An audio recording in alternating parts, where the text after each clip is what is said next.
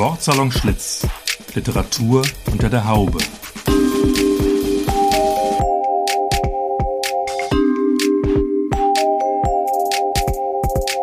Ein Podcast über Literatur, Buch, Stadt und Szene aus dem ehemaligen Frisiersalon Schlitz in Frankfurt.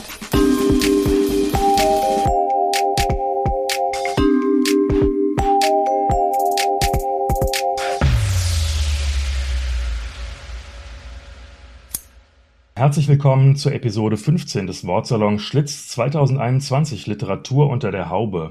Ein Podcast über Literatur, Stadt und Szene, über Worte, Orte und Bücher aus dem ehemaligen Frisiersalon Schlitz in Frankfurt-Rödelheim mit Silke Hartmann und der Küstrunk. Nach einer kurzen Pause sind wir ja in der zweiten Jahreshälfte jetzt wieder mit fünf neuen Episoden am Start. Und wie immer interessieren wir uns besonders für die Themen Verortung. Das ist auch unser heutiges Thema. In unserem ersten Wortsalang Schlitz nach der Sommerpause begrüßen wir herzlich Arne Rautenberg. Arne Rautenberg ist Schriftsteller und Künstler aus Kiel. Er ist ein sehr fleißiger, umtriebiger Lyriker, äh, der vor allem viel publiziert. Jedes Jahr bringt er eine oder mehrere eigenständige Publikationen in verschiedenen Verlagen heraus. Und er gehört zur seltenen Spezies der Kinderbuchlyriker. Daneben ist er auch bildender Künstler. Er kuratiert Ausstellungen, schreibt Katalogtexte und Essays und er übersetzt. Außerdem gibt er noch eine eigene Edition heraus, die Edition Rautenberg. Zuletzt erschienen von ihm die Bände 15 Kilo Kolibri, Gedichte zum Abheben, in diesem Jahr im Peter Hammer Verlag erschienen Außerdem ist in diesem Jahr der Gedichtband Betrunkene Wälder erschienen im Verlag Das Wunderhorn. Herzlich willkommen, lieber Anne Rautenberg. Hallo, vielen Dank für die Einladung.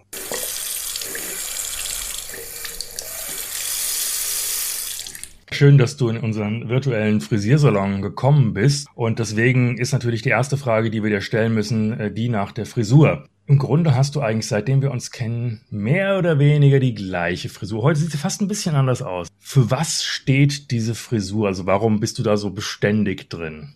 Das ist eine gute Frage. Ja, mehr oder weniger die gleiche Frisur. Also ich habe mir mal ach, vor 30 Jahren mh, hm, unter, ähm, unter der Unterlippe einen Bart wachsen lassen. Den habe ich immer behalten. Genau, ich habe gelernt, man nennt das Soul Patch. Ah, okay. Dann habe ich mir einen äh, Seitenscheitel irgendwie stehen lassen und äh, habe dann aber die an, in den Längen ziemlich variiert, je nachdem, äh, wie radikal ich mich gerade gefühlt habe. Hatte dann aber auch noch mal so vor, vor einigen Jahren einen ganz schweren Metal-Rückfall und habe mir die Haare wieder wachsen lassen. Wenn ich mir heute die Fotos angucke, muss ich auch ein bisschen schmunzeln. Die ging so ein bisschen äh, so äh, ja leicht über die Schulter dann.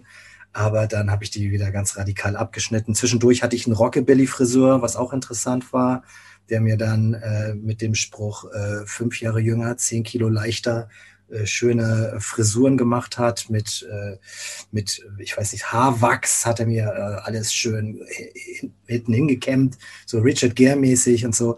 Inzwischen schneidet meine Frau mir die Haare, Corona-bedingt. Ich habe einfach für 9,99 bei Chibo so ein Haarschneidegerät gekauft. Und so äh, langsam haben wir den Bogen raus. Also wir sind ein bisschen unabhängig, was äh, das Friseurwesen angeht. Was bedeutet so das Äußere für dich? Ja, so wie Gedichte vielleicht so sein sollen, dass sie äh, Neuigkeiten sind, die neu bleiben. Also irgendwie das Gegenteil von Nachrichten oder Schnee von gestern. So ist das eigentlich ein bisschen auch bei der Kleidung. Also nicht irgendwie High Fashion, jeden Trend hinterher hechten, sondern ich habe schon mit ich weiß nicht, mit, mit 20 oder so sogenannte so Operklamotten getragen. Also einfach äh, Herrenoberhemden und äh, einfache, also ich habe auch, ich glaube, 20 Jahre keine Jeans oder so gehabt, habe ich jetzt inzwischen wieder. Also ich habe mich da so ein bisschen an so einen zeitlosen äh, Herrenstil gehalten und bin damit eigentlich ganz gut gefahren. Es ist komfortabel und äh, so eine leichte Anzughose, die so ein Hauch von nichts irgendwie auch ist. Das macht schon Spaß, auch im Sommer. Also ich mag das gerne. Ist das auch dein, dein Auftrittsoutfit oder hast du da was anderes noch im Schrank hängen? Eigentlich immer ein Hemd und immer die Knöpfe an den Ärmeln offen. Das brauche ich, um ein freies Gefühl zu haben. Mhm. Habe ich noch nie geschlossen.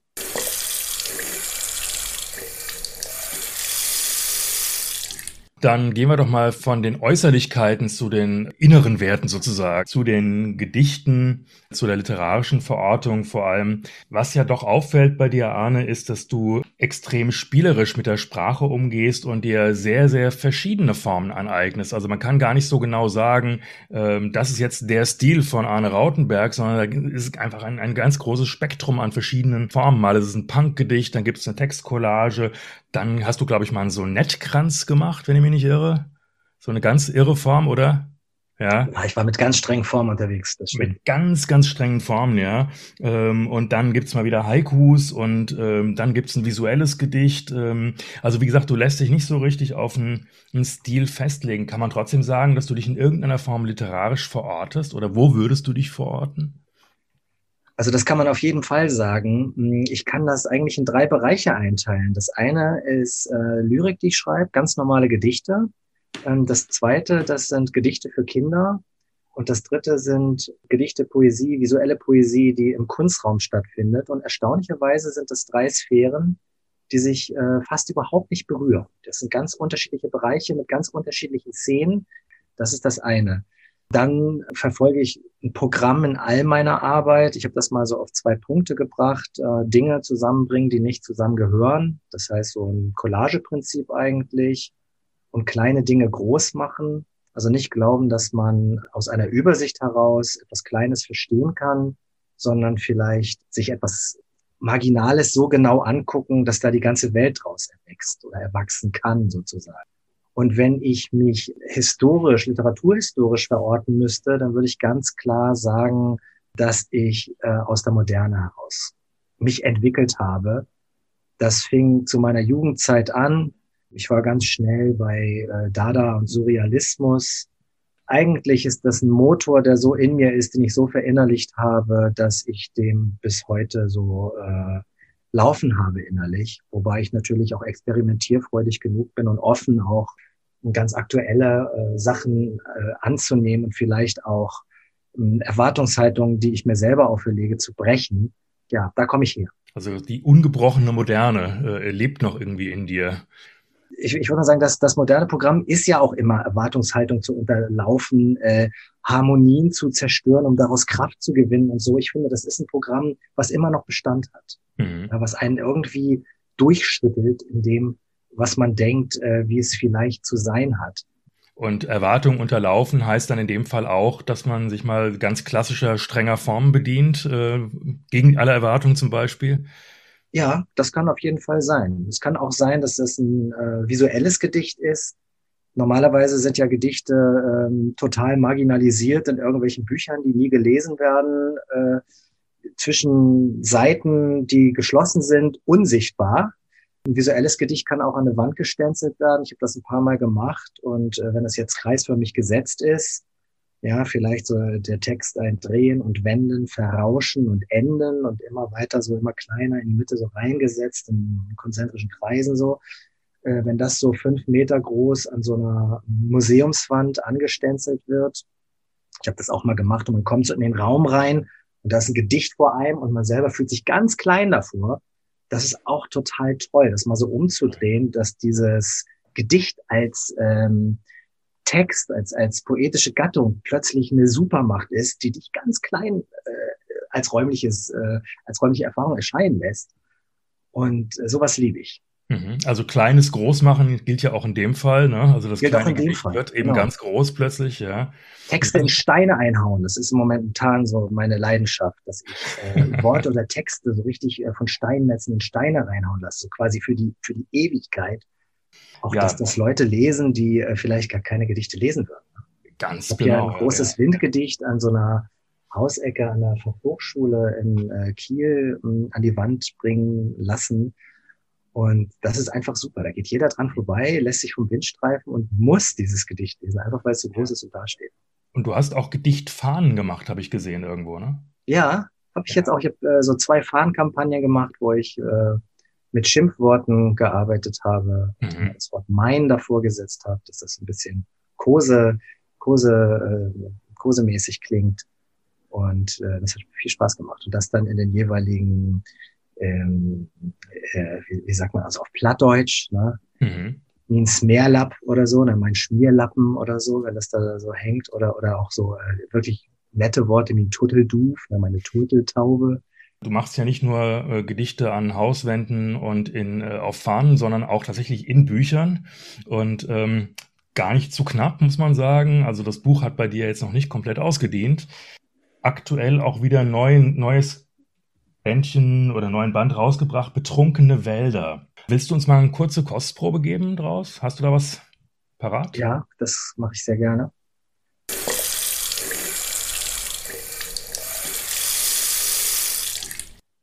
Aus allen Himmeln stürzt es. Erdklumpen fallen, Baumwurzeln stürzen auf Wälder, Steine prasseln in den stillliegenden See, betrunkene Amseln fallen vom Himmel, Eidechsen, Muschel, Finger fallen, stinkende Fische fallen vom Himmel, gefrorene Karpfen durchschlagen Autoscheiben, Bohnen und Erbsen stürzen, ein Schwarm Fledermäuse gerät in einen Gewittersturm, zerkleinerte Körperteile fallen, es regnet Fleisch und Blut, Haarbüschel fallen, stinkende schlammverschmierte Frösche patschen zu zentimeterdicken Schichten neben den Parkplatz, zerfetzte Rhabarberblätter fallen, es regnet Singvögel, die Straßen gesäumt von tausenden Kadavern, in Gärten, auf Feldern und Dächern. Es regnet Äpfel, Birnen und Nüsse. Millionen schwarzer Spinnen schweben vom Himmel. Es regnet Würmer, Papiere schneien und tanzen den weißen Staub. Aus allen Himmeln stürzt es. Ein anderes Gedicht aus dem Gedichtband Betrunkene Bilder heißt Das neue Gedicht. Ich mailte einem Arrivierten mein neuestes Gedicht. Er schrieb zurück, welch schönes Stück, welch feines Licht. Da merkte ich, dass ich ihm nicht das Gedicht, stattdessen bloß Notizen zum Gedicht gab, zum Ermessen. Also Überschüsse, Redundanzen, Leerzeilen, Variationen, unfertige Halbgedanken, die allemal zum Streichen lohnen. Ich schrieb, oh sorry, das waren Notizen, war spärlich nur Material. Darauf schrieb er, ach Ahne, es ist doch alles so egal.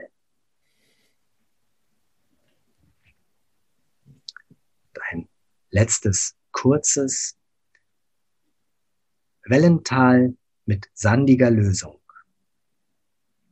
Kurzwellen- und Langwellenverkehr, du entrückst mit dem Rauschen am Meer. Wo Wind, Wasser, Sande sich tauschen am Meer, du entrückst mit dem Rauschen wie du sinkender Schritt wieder glückst, mit dem Rauschen am Meer du entrückst.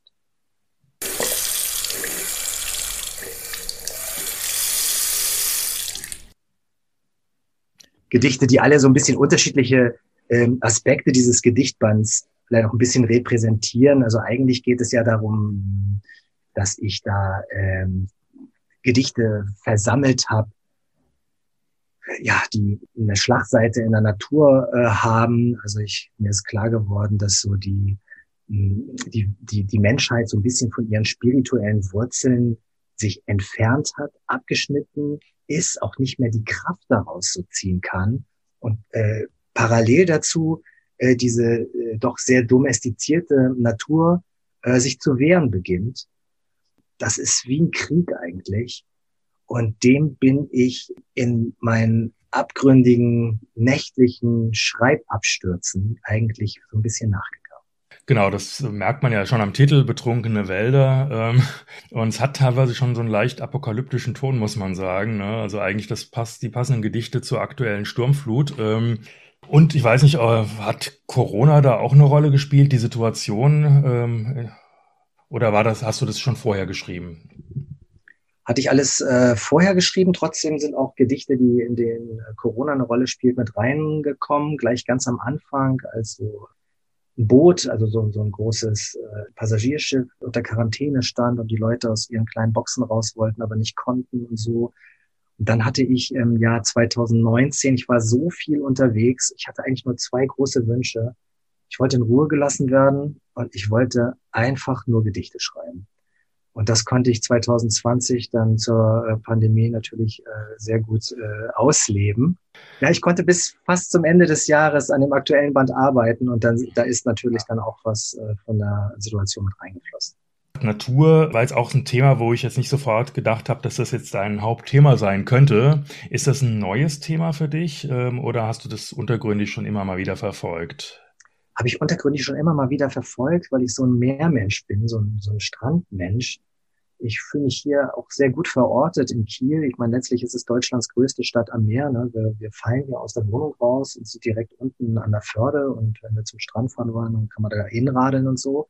Und ich nutze das sehr viel. Im Sommer ist es wirklich fantastisch hier zu sein, aufs Meer zu gucken, nichts mehr vor sich zu haben, was einen den Blick verstellt. Das ist allein schon, das hat eine, auch eine metaphysische Dimension, dass man so weit gucken kann und da ist nichts, was einen den Blick verstellt das tut innerlich einfach gut. Ne? Ich mache die Augen auf und ich bin eigentlich immer so 24 Stunden online mit meinem erweiterten Bewusstseinsstrom und gucke, ob mich irgendwas anspringt, anfliegt. Vögel haben es mir angetan, so in den letzten Jahren zum Beispiel. Hm, und wenn ich da irgendwas Interessantes sehe oder höre oder entdecke, dann äh, mache ich mir Notizen und das findet alles Eingang. Also wenn ich dich richtig verstehe, bist du auch jemand, der gerne im Haus und äh, zum Beispiel auch nachts arbeitet? Oder wie, wie ist so dein, deine Schreib- oder wo setzt du das oder in welcher Form setzt du diese Sachen um? Früher, bevor wir Kinder hatten, bin ich morgens aufgestanden und bin dann direkt im Bademantel an den Schreibtisch und habe mein Tagessoll runtergeschrieben. Das ging dann nachher mit den Kindern nicht mehr. Das heißt, ähm, da musste ich mir eine andere Zeit suchen. Dann habe ich mir angewöhnt, dann zu arbeiten, wenn alle schlafen. Also dann gehe ich vielleicht so um 11 Uhr abends an den Schreibtisch. Das ist oft richtig spät und eigentlich ist man auch schon fast so ein bisschen durch und überreizt und so. Aber dann kommt noch mal totale Ruhe in mich. Dann besinne ich mich einfach. Und dann habe ich so drei, vier Stunden, in denen schreibe ich meine Gedichte. Also ich bin absoluter Nachtarbeiter geworden. Manchmal stimuliere ich mich ein bisschen, trinke ein bisschen Alkohol dazu ähm, tauch so ab. Ich, ich vergesse es auch. Ich vergesse dann auch die Zeit. Ich vergesse ehrlich gesagt auch ganz oft, was ich dann schreibe. Also wenn ich dann, keine Ahnung, um drei schlafen gehe, am nächsten Tag äh, um zwei Uhr nachmittags daran denke, das habe ich eigentlich, wo war ich eigentlich gestern? Dann weiß ich das manchmal gar nicht mehr, weil ich wirklich so abgetaucht mhm. war. Und ich liebe es auch, äh, mich von mir selbst beim Schreiben überraschen zu lassen. Das heißt, nicht von vornherein zu wissen, was ich mache oder irgendwie ein ein Storyboard zu haben, was ich irgendwie nur noch runternudeln muss. Ganz im Gegenteil, ich sitze da und ich weiß eigentlich gar nicht, was passiert. Vielleicht lese ich dabei, vielleicht äh, ich, ich habe mir angewöhnt, beim Schreiben auch zu lesen, was total verrückt ist. Und dann verlese ich mich, weil ich so ein bisschen huschig gerade bin oder so. Und dann fliegen irgendwelche Zeilen rum und ich habe die falsch verstanden und die wandern dann schon so in, in die Gedichte mit rein und äh, werden dann wieder halb weggedickt, weil es in eine andere Richtung geht. Und ich lasse es einfach laufen.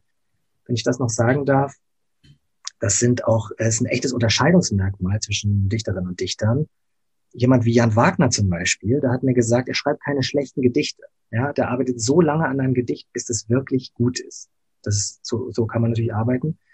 Äh, ich hingegen bin eher so wie Miriam Kahn malt. Die malt ihre großen Bilder einfach in zwei Stunden. Entweder ist es gut geworden oder nicht. Also ich lasse es dann einfach so raus und laufen und äh, klar, ich überarbeite meine Texte auch mal oder, oder verändere was oder breche sie woanders ab, als ich am Anfang dachte, lass die letzte Strophe weg oder so.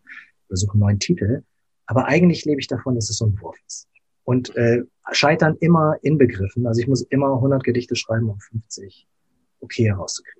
Du hast gerade sehr schön geschildert, wie du dich da irgendwie ähm, eingroovst äh, spät in der Nacht und äh, für dich bist äh, und diese ganzen Eindrücke dann sortierst. Aber äh, wenn es dann rauskommt, ähm, kommt es ja nicht nur in Form von Büchern raus, sondern du bist, glaube ich, auch jemand, der durchaus äh, ganz gern auch Gedichte vorträgt auf der Bühne, oder? Ja. Mache ich total gerne.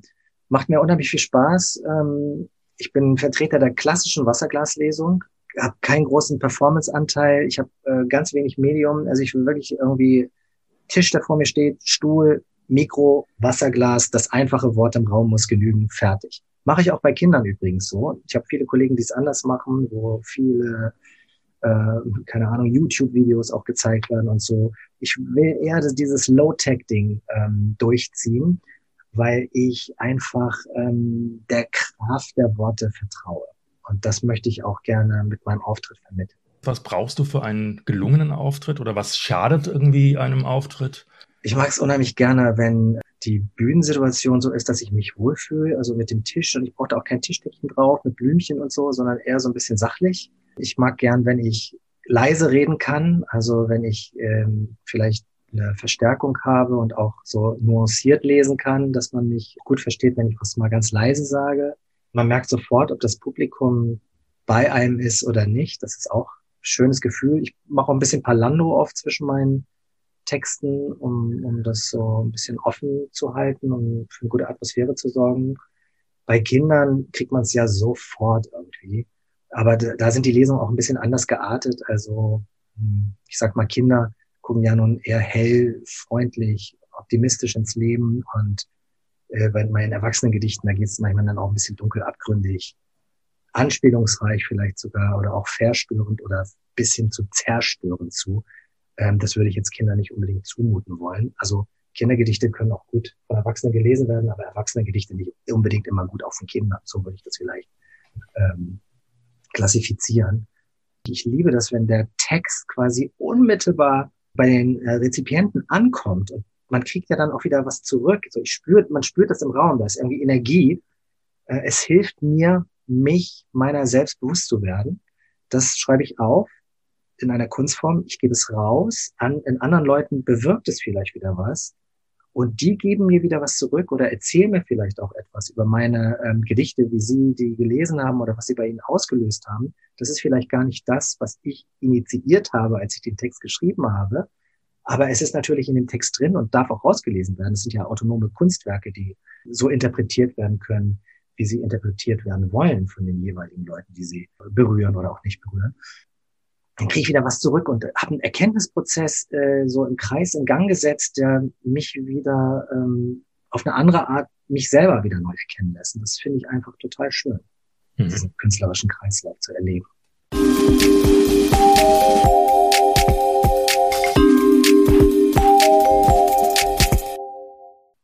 Sprechen wir doch mal nach der literarischen Verortung ein bisschen intensiver noch über die räumliche Verortung, denn das ist auch ein Thema, was uns in unserem Podcast immer begleitet. Du hast das ja auch eben schon angedeutet. Bei dir ist die sehr, sehr eindeutig, diese räumliche Verortung. Du bist in Kiel geboren, hast in Kiel studiert, du lebst in Kiel.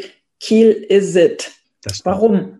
Ich vermute, ich weiß es auch nicht, ich kann nur so ein bisschen spekulieren. Ich vermute, also ich bin Einzelkind, und äh, meine Eltern waren, als ich so eineinhalb Jahre alt war, ein ähm, bisschen experimentierfreudig in ihrem Leben und wir haben dreieinhalb Jahre in Afghanistan gewohnt. Und danach sind wir ganz viel umgezogen. Und ähm, dann bin ich so in der Jugend in so einem Vorort von Kiel groß geworden, so zehn, zwölf Jahre und bin auch so ein bisschen in so ein Nesthocker irgendwie geworden. Also so dieses Umziehen und Weggehen und irgendwie äh, Leute verlieren, äh, das kann ich mir so im Nachhinein so erklären, vielleicht wollte ich das einfach nicht mehr. Und ich hatte dann einfach hier so viel sozialen Rückhalt auch. Lebensliebe, Eltern, guten Freundeskreis und so. Und das Schöne ist ja auch äh, bei dem, was mich wirklich beschäftigt, also Poesie, das ist ein bisschen egal, wo man ist. Also früher habe ich ganz viel Briefe geschrieben, heute E-Mails. Also ich kriege hier so ein ziemliches großes E-Mail-Reich. Also ich habe mit ganz vielen Leuten ganz viel tollen Kontakt und bin im großen Austausch und bin inzwischen auch, ich weiß nicht, 150 Tage im Jahr unterwegs auf Lesereisen, also richtig viel. Ich mache vielleicht so 10, 20 Erwachsenenveranstaltungen, vielleicht 100 Schullesungen pro Jahr. Deutschland, Österreich, Schweiz, also bin so quer durch den deutschsprachigen Raum unterwegs. Und da ist es auch ganz gut, wenn man einen Ort hat, wo man weiß, dass dieser Ort einem Kraft gibt. Also Kiel ist nicht die schönste Stadt der Welt, aber die Nähe des Meeres ist natürlich super.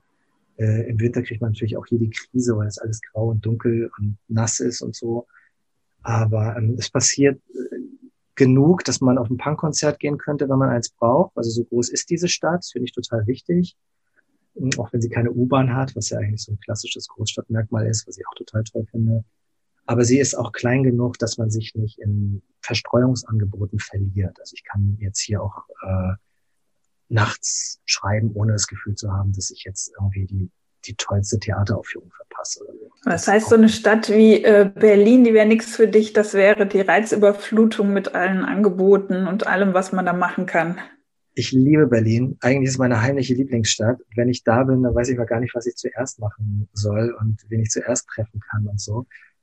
Aber ich glaube, für Schreibklausuren äh, ist es auch in Ordnung, äh, in kleineren Städten zu wohnen. Also es ist eigentlich nicht mehr so, so äh, wichtig, wo man wohnt, glaube ich, mhm. weil man so mobil ist. Ne?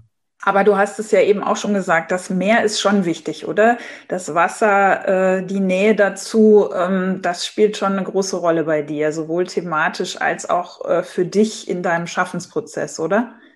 Absolut. Also ich bin eigentlich jeden Tag hier auch äh, am Spazierengehen oder man fährt an Strand. Im Sommer, Sommerurlaub sieht so aus, man fährt kurz über die Grenze nach Dänemark in so ein Dünenhäuschen und äh, verbringt da Tage in Crocs. Oh Gott, das hätte ich nicht sagen dürfen. Aber äh, ist einfach ein anderer Mensch mit kurzer Hose und Hemd und zieht das eigentlich drei Wochen nicht mehr aus und, und schlendert am, am Strand lang. Und wir haben da so einen Strandabschnitt, wo wir immer sind. Das ist ein, ein Abschnitt, der auch nicht besiedelt ist, wo man also wirklich stundenlang einsame Strandspaziergänge machen kann, wo äh, die Badehose einfach trocken bleibt, wenn man baden geht, ne? weil einfach keiner da ist.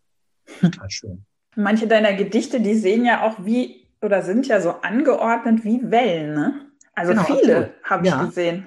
Da habe ich die äh, Linksbündigkeit mit so einem gewissen Tab-System immer so gesetzt, dass es so Wellenbewegung hat. Das mache ich, wenn ich das Gefühl habe, ähm, dass dieses Gedicht auch optisch ein bisschen guten Fluss verträgt, so die diese Flussassoziation, dass es noch mehr ins Fließen geraten kann dadurch.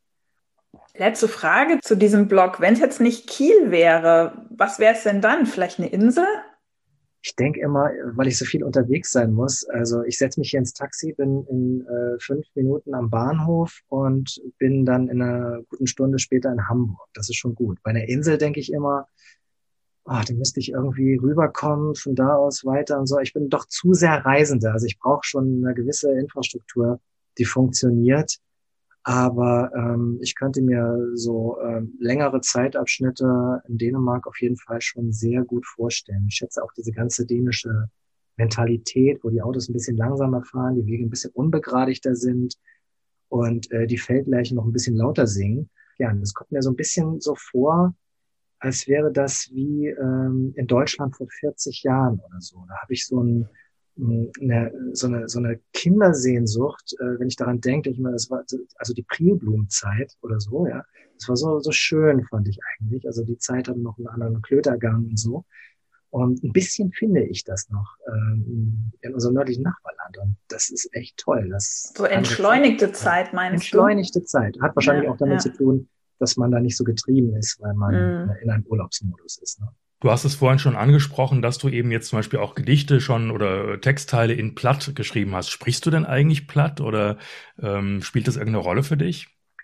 Lötschbaden kann ich Platt schnacken, aber eigentlich nicht so richtig. Aber meine beiden Großmütter haben äh, beide unterschiedliches Platt gesprochen. Einmal Mecklenburger Platt, einmal Platt hier aus Kiel, aus der Kieler Umgebung, aus Stein. Und ich kann das auf jeden Fall gut verstehen. Und es ist ja auch so, ähm, wie bei der Lyrik, auch so eine marginalisierte Sprachform. Und ich finde es unheimlich schön, weil in dieser Sprache sich Dinge anders sagen lassen als im Deutschen. Also ich finde, selbst wenn man da noch äh, ausflippt, klingt es immer noch so, äh, so liebenswert und menschlich. Das, das hat einen großen Reiz für mich aus, äh, hat einen großen Reiz gehabt, als ich dann äh, die Wörterbücher durchkämmt habe für meine Flaggenkampagne, die jetzt in Stade gerade diesen Sommer stattfindet, ähm, nach äh, wirklich schönen Wortperlen aus dem Plattdeutschen, die ich einfach mal einmal aufleuchten lassen kann, auf so zweimal vier Meter großen Bannern äh, in bunten Farben in der Stadt. Ich jag sowieso immer äh, tolle Wörter. Was ist denn deine Lieblingswortperle, sag mal?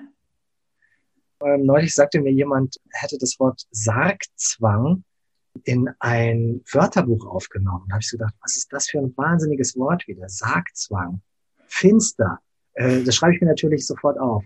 Die Welt ist voll mit schönen Worten. Ich habe ich hab auch Sammlungen, also ich sammle schöne Worte. Regenbogenforelle zum Beispiel. Total schönes Wort. Wie kann man diesen, diesen fantastischen Fisch, der, wenn man den im Wasser schwimmen sieht, äh, das ist so anmutig und ein Regenbogen, wenn man das so zusammen äh, sich assoziiert, dieses Schillern, alles ist da so drin äh, das Luftige, ähm, das Zauberhafte, Zauberei und so. Also die deutsche Sprache ist ja voll davon. Und ein bisschen merkt man das auch. Hm, ich kann vielleicht auch nachher nochmal ein Kindergedicht vorlesen, wo ich mit, wirklich mit schönen Worten versucht habe zu arbeiten, das wirklich mal so wie Zauberei einzusetzen. Ein bisschen merkt man das auch, dass die Dichtung äh, ihren Ursprung in der Zauberei hat. Und da sind natürlich ähm, Worte, die was ganz Besonderes äh, auch so vielleicht klanglich oder assoziativ bewirken, unheimlich wichtig. Ne?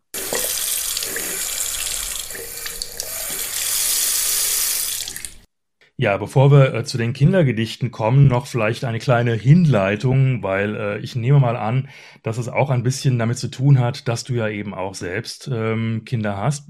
Zwei Kinder. Hm, eine Tochter, die ist ja 22, ein Sohn, der ist 17. Die Frage ging eigentlich darauf hinaus, ähm, ja, nach Vereinbarkeit von Künstlerleben und Familie. Wie, wie äh, organisierst du das oder wie hast du das gerade auch, als die Kinder klein waren? Wie, wie habt ihr euch da irgendwie organisiert? Ähm, Künstlerleben und Familie ist ja etwas, was vielleicht nicht automatisch so einfach zusammengeht. Das war nicht ganz einfach. Also Dichten macht ja leider arm und ich habe alles auf die Karte gesetzt und konnte nicht über viel Geld verfügen. Und dann äh, sind wir zweimal Eltern geworden und dann, ja, dann habe ich mich professionalisiert, muss ich sagen. Also ich bin eigentlich, ich habe so eine Tendenz zum Rumsumpfen. Das musste ich so ein bisschen aufgeben. Äh, ich habe mich diszipliniert. Ich brauchte auch nie viel Geld. Also ich, mir reichte immer ganz wenig, aber plötzlich brauchte ich halt doch ein bisschen Geld. Und dann muss man gucken, wo man das herbekommt. Das heißt, keine Ahnung, da muss man mal Hardenbergs Literaturkalender durchblättern nach irgendwelchen Jubiläen und die vielleicht dem Rundfunk vorschlagen, ne? irgendwie äh, 100. Todestag von Gottfried Benn oder, oder, oder, oder sowas, ja. Na gut, 100. Todestag Gottfried Benn geht nicht, aber ähm, äh, vielleicht Geburtstag.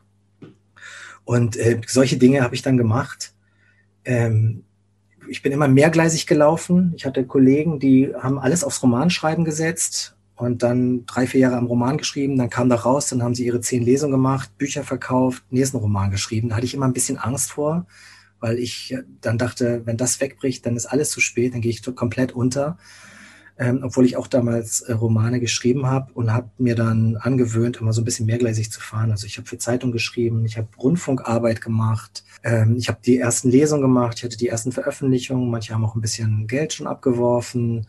Und ja, dann bin ich mal wieder beim Rundfunk rausgeflogen. Dann musste ich sehen, dass ich das Geld woanders herkriege. Dann hatte ich einen Lehrauftrag an der Kunsthochschule. Und also so äh, war das immer eine nervöse Mischkalkulation. Jetzt habe ich gesagt, ich möchte raus aus der Lehre. Ich will einfach nur noch Gedichte schreiben und die vorlesen. Fertig. Und das, äh, ich denke auch, dass, also dann kam Corona, dann war das, äh, ich hatte alles gekündigt, dann kam Corona, dann war das leider auch nicht so ganz so möglich. Aber ich denke mal, das wird so ein bisschen meine Zukunft sein. Ähm, ich bin jetzt irgendwie so weit, dass ich mich um nicht mehr viel kümmern muss. Alles kommt so angeflogen. Und ähm, dann kann ich entscheiden, wie ich das organisiere und dann mache ich meine Lesetouren und äh, schreibe meine Gedichte. Aber das war früher natürlich ganz anders. Ne? Also da musste ich dann auch wirklich mal Battlebriefe ans Ministerium äh, stellen und dann gab es irgendwie einen Künstlernothilfefonds auf, aus dem Bundes, vom Bundespräsidialamt mit einer Empfehlung vom Minister, Kultusministerium und so weiter. Also äh, Stipendienbewerbungen, all das habe ich natürlich auch gemacht, äh, mich für Preise beworben. Ich bin durch ein Meer aus Absagen gegangen äh, kritikfähig geworden. Ne, das sind ja auch Sachen, da äh, scheitern viele Leute dran. Also für alle, die äh, anfangen zu schreiben, man denkt ja am Anfang, man braucht ja auch ein bisschen größeres Ego als vielleicht ähm, viele andere Leute, weil man sich ja so exponiert und nach außen geht. Und wenn dann jemand kommt und sagt, ähm, das, was du aus dem Inneren preisgibst, ist nicht gut oder nicht gut genug, das ist natürlich auch eine wahnsinnige Kränkung. Ne? Das dann anzunehmen oder ähm, beiseite schieben zu können, das muss man auch erstmal lernen. Ja, die, die Sachen aus der Schublade hm, nicht nur in der Schublade verschwinden zu lassen, sondern auch rauszuholen. Ich habe die viel angeboten natürlich auch, auch da viele Absagen gekriegt, aber irgendwann hat doch was geklappt. Nach mhm. zehn Jahren hatte ich irgendwie so fünf Leute, die ein bisschen an mich geglaubt haben. Und ähm, ja gut, ich mache das jetzt 34 Jahre und irgendwann ist man dann, kommt man dann auch ein bisschen weiter so. Ich meine, es ist ja nicht nur die Kritikfähigkeit, sondern man muss ja auch wirklich permanent irgendwie das versuchen, nach draußen zu bringen. Ja, also es reicht ja nicht, dass irgendwie alles nur im stillen Kämmerlein äh, zu schreiben. Und Stimmt, da sind aber auch Gedichte, würde ich sagen, eine Macht. Äh, mehr als Prosa, wobei natürlich die Prosa ja so wahnsinnig dominiert. Ne? Also Theaterstücke spielen fast gar keine Rolle mehr. Äh, Prosa dominiert alles und Gedichte irgendwo so am Katzentisch, ganz klein hinten. Aber ein neuer Roman, der hat ja eine wahnsinnig kurze Halbwertszeit, vielleicht von drei, vier Monaten, vielleicht eine Saison und dann warm sind die Regale voll mit den nächsten Romanen. Das ist bei Gedichtbänden ein bisschen anders. Ähm, die sind, äh, also Gedichtband, der zwei, drei Jahre alt ist, ist immer noch ein guter aktueller Gedichtband. Das finde ich total super. Und diese kleinen Gedichte, mir kommt es immer so vor wie so Pferdchen, die so in die Welt rausgaloppieren. Das ist eigentlich ziemlich widerspenstig, weil die landen dann mal irgendwann hier und da. Also es sind alles so kleine, mh, hm, kleine Wortkunstwerke, die sich dann wieder so verzweigen und in unterschiedlichen Sammlungen auftauchen und ähm, ihre Reise erst antreten mit der äh, Veröffentlichung eines Buches. Und das finde ich total schön, auch zu gucken, wo die dann hinkommen und, und was aus denen wird. Und manche werden vertont und andere kommen in, in Sammlungen und so. Also das ist schon toll.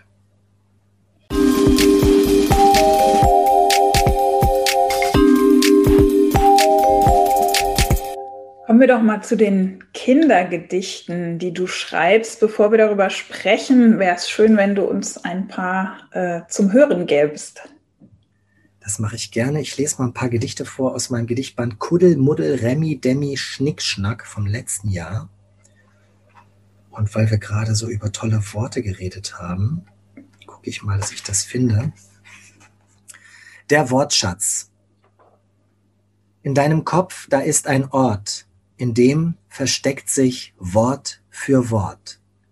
Ich habe diesen Ort entdeckt, den Ort, in dem der Wortschatz steckt.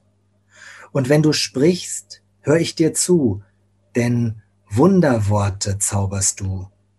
Du sprichst von Ätschi, Bätschi, Glitzer, Flummi, Kuddel, Muddel, Zickzack, von Baller, Baller, Doppel, Moppel, Flitterkram und Flickflack, von Kinkerlitzchen, Tingeltangel, Techtelmechtel, Tick-Tack, von Wischiwaschi, Larifari, Halligalli, Hickhack, von Wunderplunder, Kuschel, Wuschel, Remi, Demi, Schnickschnack.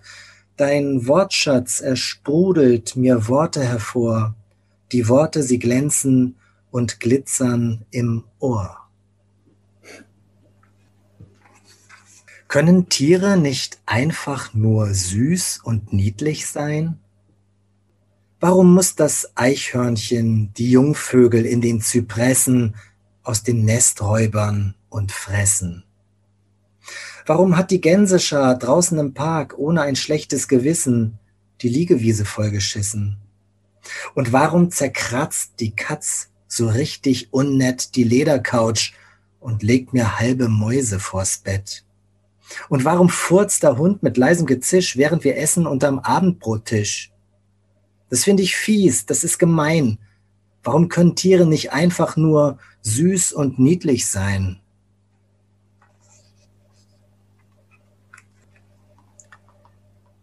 Das ewige Buch. Ein Rabe kam mal zu Besuch, der las in seinem Lieblingsbuch. Das Buch war völlig irre, denn es las sich einfach so, als wenn sein Leben in den Seiten steht, vom Aufstehen früh bis abends spät. So las der Rabe immerfort sich durch sein Leben, Wort für Wort. Zum Schluss stand ein Gedicht im Buch, ein Rabe kam mal zu Besuch. Ja, soweit mal ein paar Gedichte aus Kuddelmuddel, Remi, Demi, Schnickschnack, um mal einen kleinen Eindruck zu geben. Ja, tolle, tolle Worte, die ja. du hast, ja die habe ich richtig gejagt. Die habe ich richtig gejagt und da ist man so richtig Jäger in, in so Wörterbüchern und so und das macht unheimlich viel Spaß auch. Purzelbaum finde ich auch so ein tolles Wort. Purzelbaum, super. Ja. Also richtig toll. Ja, Anne, du bist äh, einer der wenigen bekannten Lyriker, die ähm, Kinderlyrik oder Gedichte für Kinder schreiben. Viele deiner Gedichte wurden auch in Schulbücher aufgenommen und 2016 hast du den Josef Guggenmoos Preis erhalten. Das ist der erste Preis äh, für Kinderlyrik, der je in Deutschland vergeben wurde. Wann und zu welchem Anlass hast du denn dein erstes Kindergedicht verfasst? Das war, äh, als unsere Tochter sechs Jahre alt war, da hat sie mich gefragt, was ich so mache. Und da habe ich ihr erzählt, ich schreibe Gedichte. Und dann musste ich ihr erklären, was ein Gedicht ist. Und ähm, das habe ich dann gemacht. Und sie hat mir dann mich dann gefragt, ob ich ihr nicht auch mal ein Gedicht schreiben kann. Und habe ich gesagt, worüber? Und sie sagte, über meine Lieblingstiere. Hm. Diese Tiere leben im Wasser und haben sehr lange Zähne, die Walrosse. Und dann mhm. habe ich mir einfach die Dinge erlaubt bei diesen Walross-Gedichten, die ich geschrieben habe, die ich mir sonst nie erlaubt hätte. Hemmungslos zu reimen, alle Reime auf der gleichen Endung durchlaufen zu lassen, das ganze Gedicht lang äh, ein bisschen äh, leicht, auch leichtfüßig und lustig zu sein und so. Und so fing das an. Und dann hatte ich großes Glück, dass ein ähm, Freund und Kollege von mir wusste, dass 2010 im Boje Verlag eine Reihe Gedichte für neugierige Kinder gemacht wurde. Die hat es so auch noch nie gegeben. Also eine wirkliche Hardcover-Gedichtebuchreihe ausschließlich für Kinder mit tollen Leuten dabei. Boy Lawson, Mascha Kaleko, illustriert von den besten Illustratorinnen und Illustratoren. Und da bin ich reingerutscht mit meinem Set, weil da eine sehr offene, Nathalie Torner, eine sehr offene Lektorin äh, meine Texte mochte. Und dann war ich plötzlich Kinderdichter und ich wusste überhaupt nicht, was das bedeutet. Das bedeutet, dass man einen Bildungsauftrag hat und richtig viel unterwegs ist und durch die Schulen geschickt wird. Und ja, das habe ich mir dann angeguckt und dann hat mir das total gut gefallen, weil ich gespürt habe, dass die Lehrkräfte ein bisschen vorsichtig sind bei Lyrik und dass die Kinder das aber total gerne mögen. Hm. Und äh, da dachte ich, okay, also hier, und ich, ich liebe Gedichte. Gedichte haben mir zu meinem freien Leben verholfen. Und ich möchte ein bisschen was von dem Glück der Poesie auch gerne weitergeben. Da dachte ich, das ist ein guter Ansatz, den ich auf jeden Fall auch gerne weiterverfolgen möchte. Man sieht das ja so ein bisschen. Ich habe hier auch zwei deiner äh, Kindergedichtbände, nämlich auch dieses Kuddel, Muddel, Remi, Demi, Schnickschnack und ich habe äh, unterm Bett liegt ein Skelett. Die werden nach dieser Sendung umgehend an meine Nichte verschenkt. Freue ich mich schon, was sie dazu sagen wird. Und da sind mir so ein paar Sachen aufgefallen, nämlich dass zum einen in der Sprache, die du da benutzt, sehr viele so Fantasiewörter, Lautmalerei, ich sage auch mal so ein bisschen Quatschwörter äh, drin vorkommen. Es kommen Tiere drin vor, sehr viele, und äh, sie sind auch ganz, ganz großartig illustriert. Also diese Melange, die macht das dann aus, oder? Denke ich auch, das ist total wichtig, dass ähm, die Gedichtbände gut illustriert sind. Also ich könnte auch nicht mit einem Gedichtband, glaube ich, leben, wo ich die Gedichte reingebe und mit den Illustrationen nicht einverstanden wäre meine Verlagschefin beim Peter Hammer Verlag, Monika Bielstein und ich, wir stimmen das immer genau ab, welche ähm, Gedichtmischung für welche Illustratorin oder welchen Illustrator gerade gut ist. Und ich bin super glücklich mit Nadja Budde, die so ein bisschen das schräg angesägte ähm, in die Bilderbuchwelt mit reingebracht hat und die natürlich eine echte, ein echter Glücksfall auch zum Beispiel für meine Grusel, für mein Gruselgedichteband war.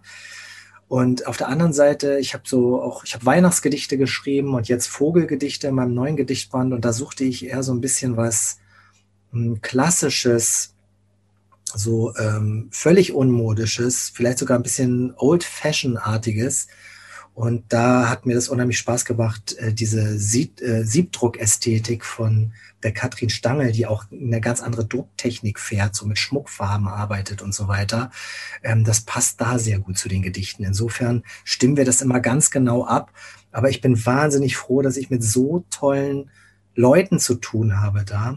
Eigentlich war ich ja immer glücklich, ein Einzelkämpfer zu sein, mich überhaupt nicht einschränken zu müssen in dem, was ich mache. Ich kann die Texte so schreiben, wie ich will. Ich kann sie so setzen, wie ich will. Ich kann die Groß- und Kleinschreibung so machen, wie ich will, auf Satzzeichen verzichten und so sehr rücksichtslos künstlerisch arbeiten. Das ist mir sehr wichtig.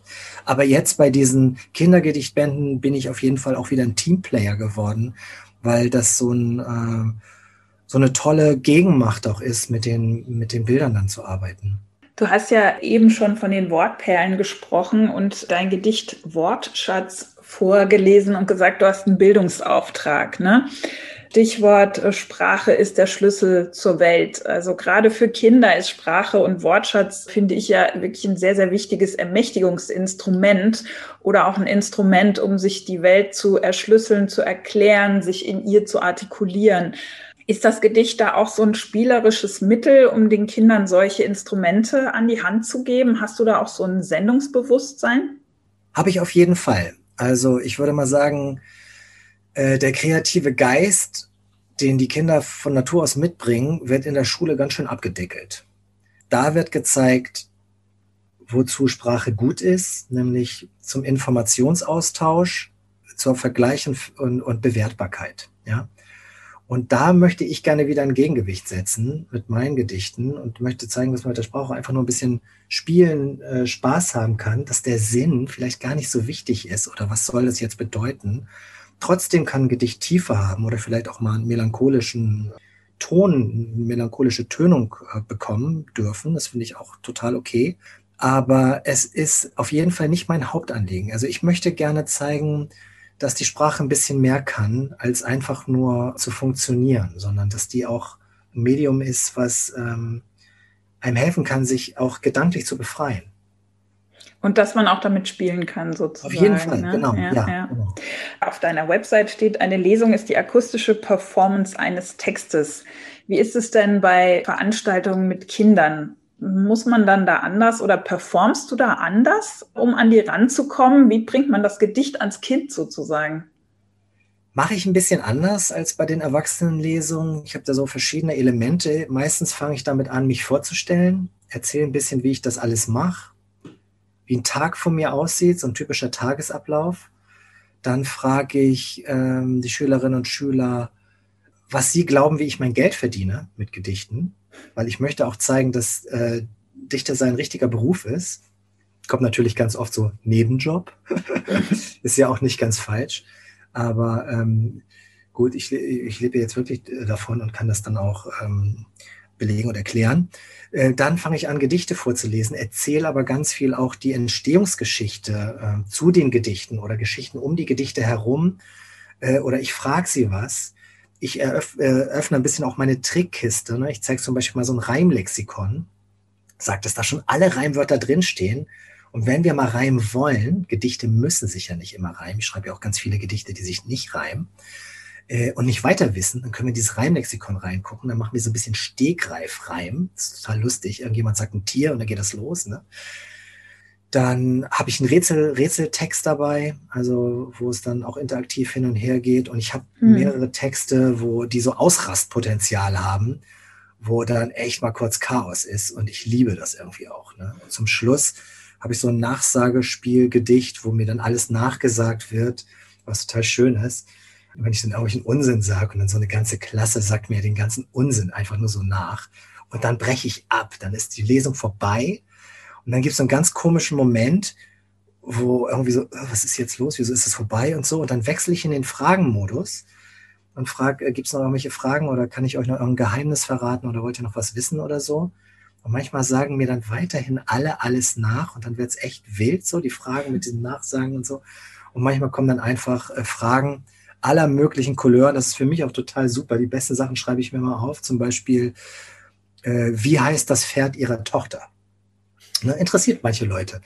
Oder ich habe, äh, wie alt sind sie? Dann sage ich immer, ja, ich habe mit 19 Jahren angefangen, mein erstes Gedicht zu schreiben und das ist jetzt 34 Jahre her. Ähm, wer jetzt ein bisschen Mathe kann, der weiß in etwa, wie alt ich bin. Ne? Und dann meldet sich ein Junge und sagt, äh, wie alt willst du noch werden? Oder so, ne? Also ist irgendwie lustig auch. Ich liebe das irgendwie. Und ganz zum Schluss schreibe ich immer noch eine Autogrammkarte. Das mache ich deswegen, erstmal, weil die Schülerinnen und Schüler es lieben, irgendwas mitzunehmen. Äh, und auch weil es so einen Moment, so ein Eins zu eins Moment gibt, wo wir so äh, uns einmal kurz angucken und dann schreibe ich eine Signatur auf die Karte und äh, gebe die dann so mit. Ähm, und hinten stehen natürlich meine Bücher drauf. Was auch super ist, wenn die nämlich dann nach Hause gehen und sagen, ja, da war irgendein Typ, der Gedichte vorgelesen ist vielleicht anders, als wenn man dann sieht, so, okay, da war der und der, hat da und daraus vorgelesen. Dann kann man abends bei Amazon schon im Ranking gucken, wie man wieder gestiegen ist, weil irgendwelche Bücher verkauft worden sind. Was natürlich auch wichtig ist für uns, dass wir ein paar Bücher verkaufen. Also du hast sie alle mitgenommen und sind alle angesprungen quasi auf, auf die Veranstaltung oder auf, auf diesen, diesen interaktiven Modus, den du da. Das äh, funktioniert immer und das ist total mhm. super. Aber es funktioniert nur bis zu einer bestimmten Klassenstufe. Mhm. Also sechste Klasse fängt schon an schwierig zu werden. Und äh, erste Klasse bis fünfte Klasse ist sehr gut. Und dann äh, zur Mittelstufe würde dieses Programm gar nicht mehr funktionieren. Das ist mir ganz klar. Und deswegen mache ich kaum Mittelstufenlesungen, weil da müssen die Poetry Slammer ran. Ist ein viel mhm. aufregenderes Format, finde ich, für äh, Mittelstufenschülerinnen und Schüler, wo, wo sie auch ein bisschen selber was, die Idee selber was zu machen und sich da seinen Hut selber mit oder ihren Hut selber mit dem Ring zu werfen und so. Das ist schon wirklich, das ist ein bisschen clubby und schon ein bisschen so für größere. Macht dann aber wieder so ab zehnte Klasse für die Oberstufe so, was kann alles Lyrik sein? Da packe ich so ein bisschen alles aus, was ich mache. Also von langen Gedichten, Erzählengedichten, ernsten, lustigen Kindergedichte, visuelle Poesie. Dann, da zeige ich dann auch, muss ich ein paar Sachen auch zeigen. Das ist auch ganz schön, weil das so ein bisschen die Sinne dafür öffnet, was alles ein Gedicht sein kann. Die wollen auch unbedingt immer Sinn haben. Ne? Also denen von Unsinn zu erzählen, ist teilweise ziemlich schwierig. Die Erfahrung habe ich auch. Also ja. die wollen unbedingt Sinn haben. Also wenn die irgendwas haben, wo sie nicht wissen, was für einen Sinn das macht und was für eine Botschaft das hat, dann wird es schwierig. Da gibt es ja dieses tolle Format im Literatur aus Frankfurt, Wörtermeer. Das ist ja mit äh, Mittelstufen Schülerinnen und Schülern, wo wir uns morgens eine tolle Ausstellung angucken in Frankfurt, dann alle ins Literaturhaus gehen und zu der Ausstellung schreiben. Das habe ich jetzt auch ein paar Jahre mit betreut und das macht unheimlich viel Spaß. Man kriegt vorher diesen Input und ähm, versucht hinterher irgendwas textlich noch draus zu machen. Einfach super. Einmaliges Format äh, gibt's nur im Literaturhaus hm. Was mich noch interessieren würde, wie funktioniert das eigentlich mit der Kritik? Äh, gibt es auch, äh, kriegst du auch sozusagen kritisches Feedback von den Kindern oder wie nehmen die deine Texte auf? Sagen die da, oh, das verstehe ich aber nicht, was soll denn das? Ja, ähm, was gibt's da für Kritik oder wie gehst du dann damit um? Ganz selten. Also eigentlich gibt's keine Kritik. Die sind es meistens, es ist eine Nummernrevue und es ist ein Überraschungsangriff. Und mhm. beides zusammen mh, hm, sorgt eigentlich für so einen kurzweiligen Unterhaltungseffekt und man muss ein bisschen auf der Hut sein und irgendwie immer weiter mitzukommen. Wenn man mal aussteigt oder rumpennt, ein paar Gedichte, kein Problem, steigt man halt beim nächsten wieder ein. Ähm, Kritik bekomme ich eigentlich eher von Erwachsenen, ähm, denen das vielleicht ähm, auch nicht inhaltlich genug ist oder die vielleicht sagen, ich bin zu breit aufgestellt, ich habe kein wirkliches Programm, ich kann mich nicht ästhetisch nicht genug entscheiden. Äh, die progressiven lyrischen Kräfte sagen vielleicht, das ist zu konventionell, was ich mache zum Teil, ja, mit Reimarbeiten für Kinder, zu flach, nicht tief genug und so. Also so von gewissen Nuancen meiner Arbeit, äh, da kommt nicht alles bei allen irgendwie so an, dass mir da nur Respekt gezollt wird. Aber das ist auch okay. Also ich habe, äh, stehe dazu, dass ich kein Programm habe. Das ist in Ordnung. Ich will dahin gehen, wo die Ideen mich hinhaben wollen. Das lebe ich. Das habe ich immer gelebt. Wenn ich eine gute Idee habe, dann versuche ich das so zu realisieren, dass es im Sinne der Idee optimal ist. Und ob sich das dann reimt oder nicht reimt, für Kinder, für Erwachsene ist ein totaler Absturz ist oder ein totaler Höhenflug. Das ergibt sich dann einfach und das ist, das lasse ich einfach zu. In meinem normalen Leben versuche ich so gut wie möglich mit allem klarzukommen, meide ich Widerstände, bin so ein bisschen äh, ja, hm, äh, konfliktscheu vielleicht auch, aber äh, im, im, in meiner lyrischen, poetischen Arbeit bin ich wirklich total rücksichtslos.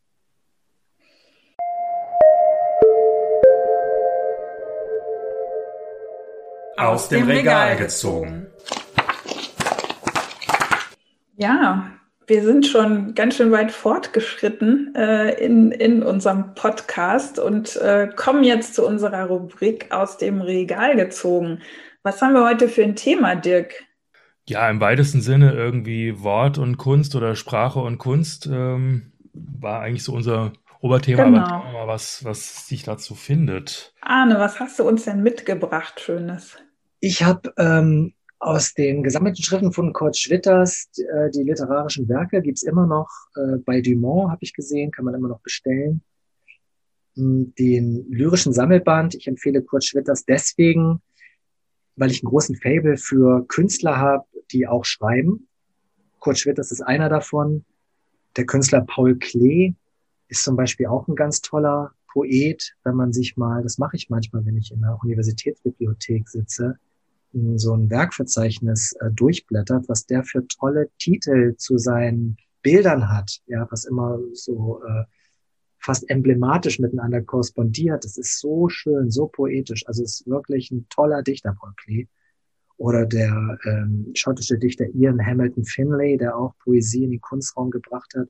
Also da habe ich ein großes Faible für. Und Kurt Schwitters natürlich, weil er einer der ersten ist, der ähm, wirklich die Grenzen dessen, was Gedichte sein können, erweitert hat.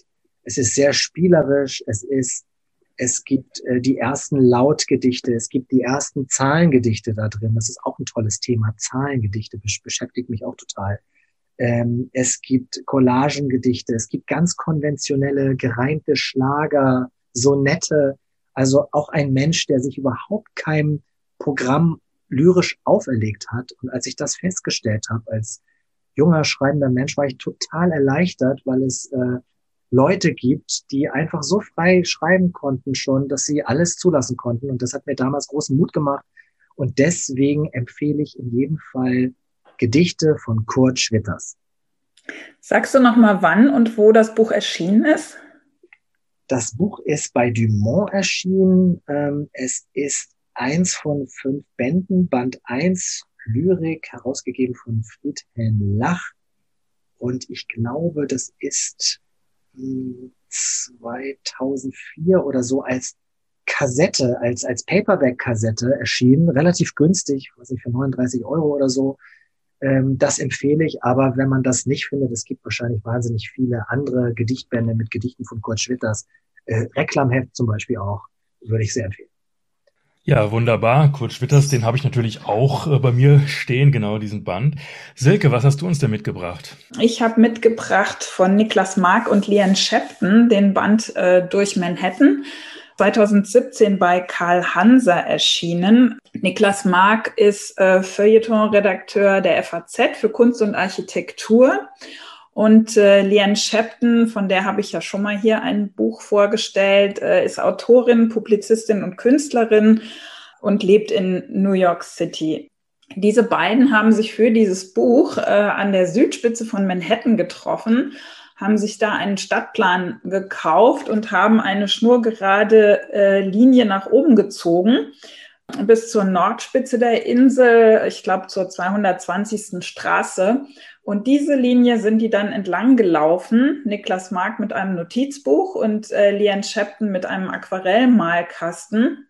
Und Niklas Mark, die haben sich dann da so durch die Straßen treiben lassen. Niklas Mark hat eben Notizen gemacht und äh, Lian Shepton hat äh, aquarelliert. Und es ist wirklich ein ganz wunderschöner Band geworden mit Geschichten und eben auch Bildern, so ein sehr individueller Reiseführer äh, durch Manhattan. Und ich finde das sowohl inhaltlich äh, wie visuell als auch haptisch ein ganz tolles Buch. Vorne ist dieses ähm, Manhattan eingeprägt auf dem Band und diese Linie ist irgendwie hier so aufgebracht. Also das ist auch alles so schön anzufassen. Äh, hinten ist dann noch der Stadtplan drin, äh, den die beiden äh, sich gekauft haben mit dieser Linie. Das heißt, man kann das auch nach entlang wandern und kann dazu diese Geschichten lesen und, und diese Aquarelle anschauen. Also ich finde es einfach ein ganz, ganz wunderbares Buch. Sehr empfehlenswert. Dirk, was hast du mitgebracht?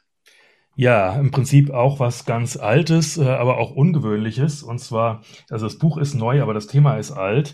Und zwar ist es eine Neuherausgabe einer Künstlerzeitschrift aus den 20er Jahren, und zwar aus Georgien, und zwar von der Künstlergruppe H2SO4. Das ist eine Künstlergruppe, die Futurismus und Dada in Georgien gemacht hat. Und das ist eine wirklich, wirkliche Neuentdeckung, die im Rahmen der Buchmesse 2018 war Georgien ja Gastland und eine der erstaunlichsten Sachen, die ich da erfahren habe, war, dass äh, Georgien in den 20er Jahren eine unglaublich experimentelle Kulturszene hatte. Unter anderem auch deswegen, weil natürlich im Zuge der russischen Revolution sehr viele Avantgarde-Künstler aus Russland und aus Moskau quasi nach Georgien geflohen sind, weil es da halt noch eine ganze Zeit lang etwas äh, freier war.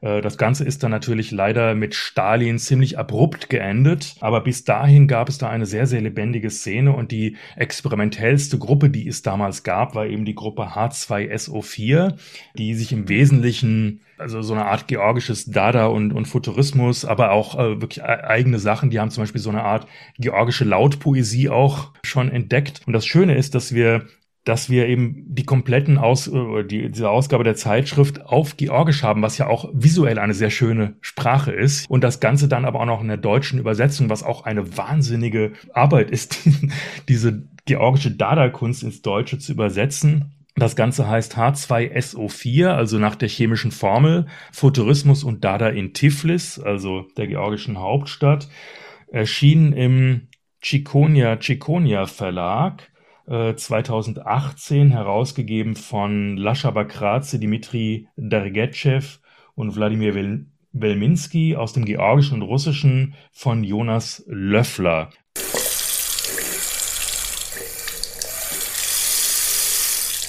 Damit sind wir am Ende einer sehr schönen Episode mit Arne Rautenberg als unserem Gast. Vielen lieben Dank schon mal an dich, Arne, dass du bei uns zu Gast warst. Diese Episode von Wortsalon Schlitz wurde euch präsentiert von Dirk Külstrunk und Silke Hartmann.